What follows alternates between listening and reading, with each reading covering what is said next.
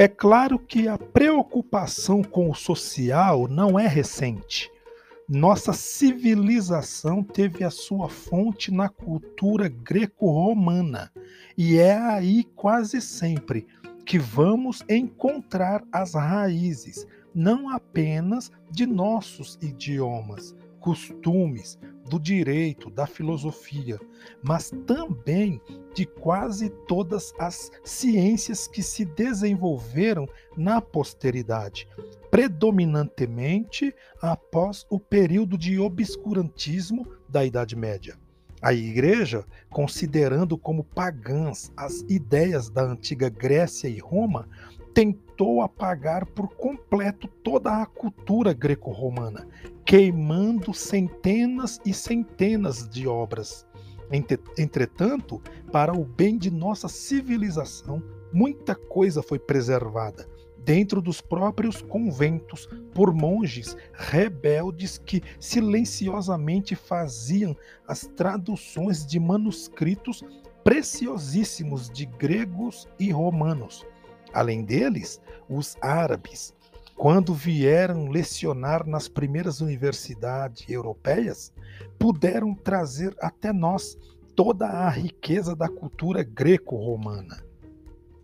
Só podemos, no entanto, considerar o nascimento da sociologia quando o estudo do social passa a ser, pelo menos, sistematizado o momento histórico em que isto passou a ser feito é fundamental para que possamos compreender de fato esta ciência. O século XVIII foi a época em que uma série de modificações na sociedade proporcionou o surgimento da sociologia. O que estava acontecendo? Duas revoluções importantíssimas, a francesa e a industrial. Estes dois fatores vão criar muitos problemas sociais que antes não existiam. Vejamos as principais mudanças. Com a instalação definitiva do capitalismo, aparecem novas formas de se organizar a vida social. Discutir os conceitos de capitalismo e feudalismo e as revoluções francesa e industrial é super importante neste ponto. A máquina destruiu o artesão, modificando a relação capital-trabalho.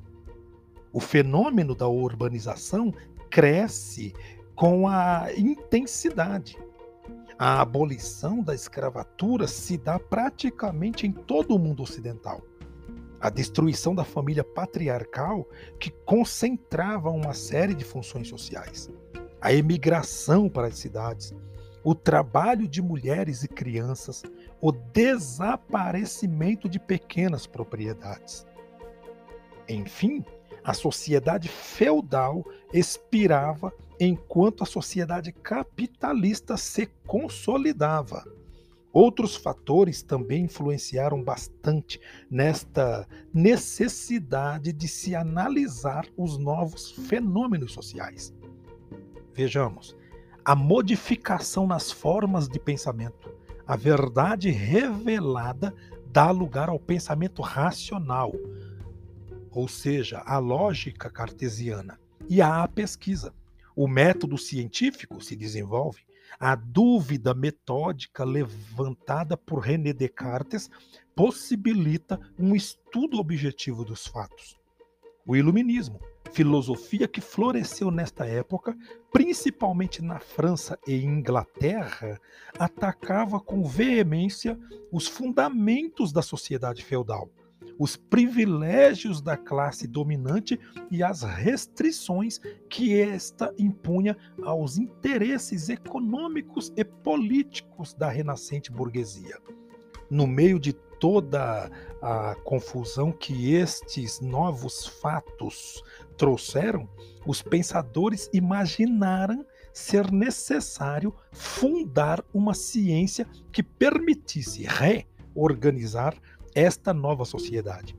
Eles achavam importante conhecer as leis que supunham reger os fenômenos sociais. Aí aparece então a sociologia.